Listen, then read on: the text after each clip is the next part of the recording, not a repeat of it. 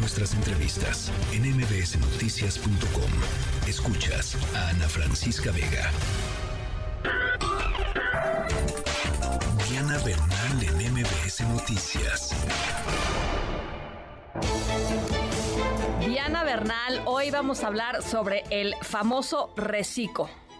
Así es, mi querida Ana Francisca, porque fíjate que la noticia es que en noviembre del año pasado el SAT de baja a más de 310 mil contribuyentes, personas físicas de este régimen simplificado de confianza, que es casi 24, más de 24% del padrón original, casi una cuarta parte. Y aquí en tu programa, Ana Francisca, pues comentamos desde ahora el lejano año de 2022 cuando este régimen pues fue legislado para que todos aquellos que quisieran acogerse y que cumplieran con las condiciones para ello pudieran pagar sus impuestos con tasas realmente mínimas, ¿no?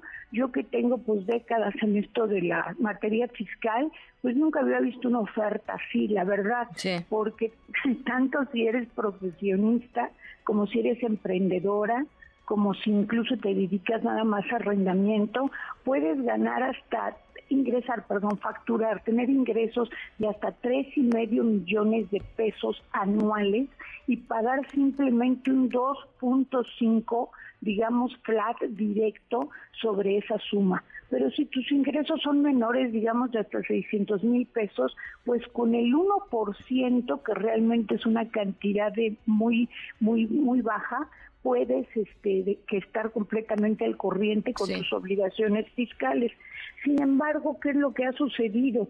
Pues ha sucedido que el régimen no ha tenido tanta demanda como se imaginaba el SAT y que em, tenían los contribuyentes el año pasado, en abril, las personas físicas, la obligación de presentar su declaración, los que estaban en todos los regímenes, pero también en este reciclo, en este régimen simplificado de confianza.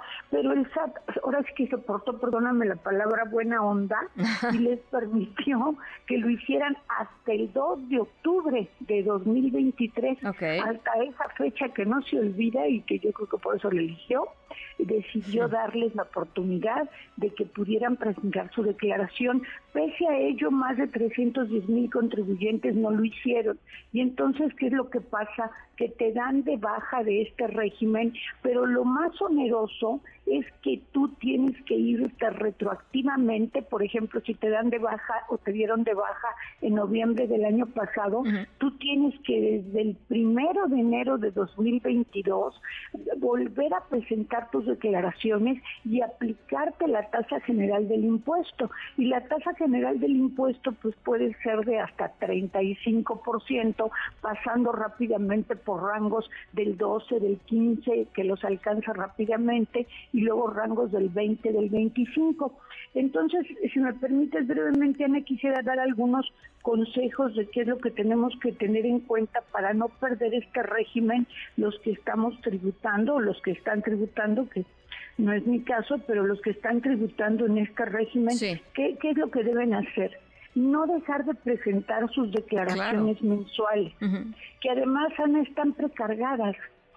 son muy fáciles realmente de presentar, incluso a través del portal del SAT otra cosa que no debemos dejar de hacer es emitir facturas, porque si SAT ve que no están emitiendo ninguna factura, pues realmente eh, los da de baja también, porque es uno de los supuestos en donde ya no hay esta confianza. Si tú eres una persona con actividades económicas, pues teóricamente debes de facturar. Y otra cosa muy importante, Ana, que ya hemos platicado, es tener activo el buzón tributario, nuestros medios de contacto actualizados y nuestra e-firma.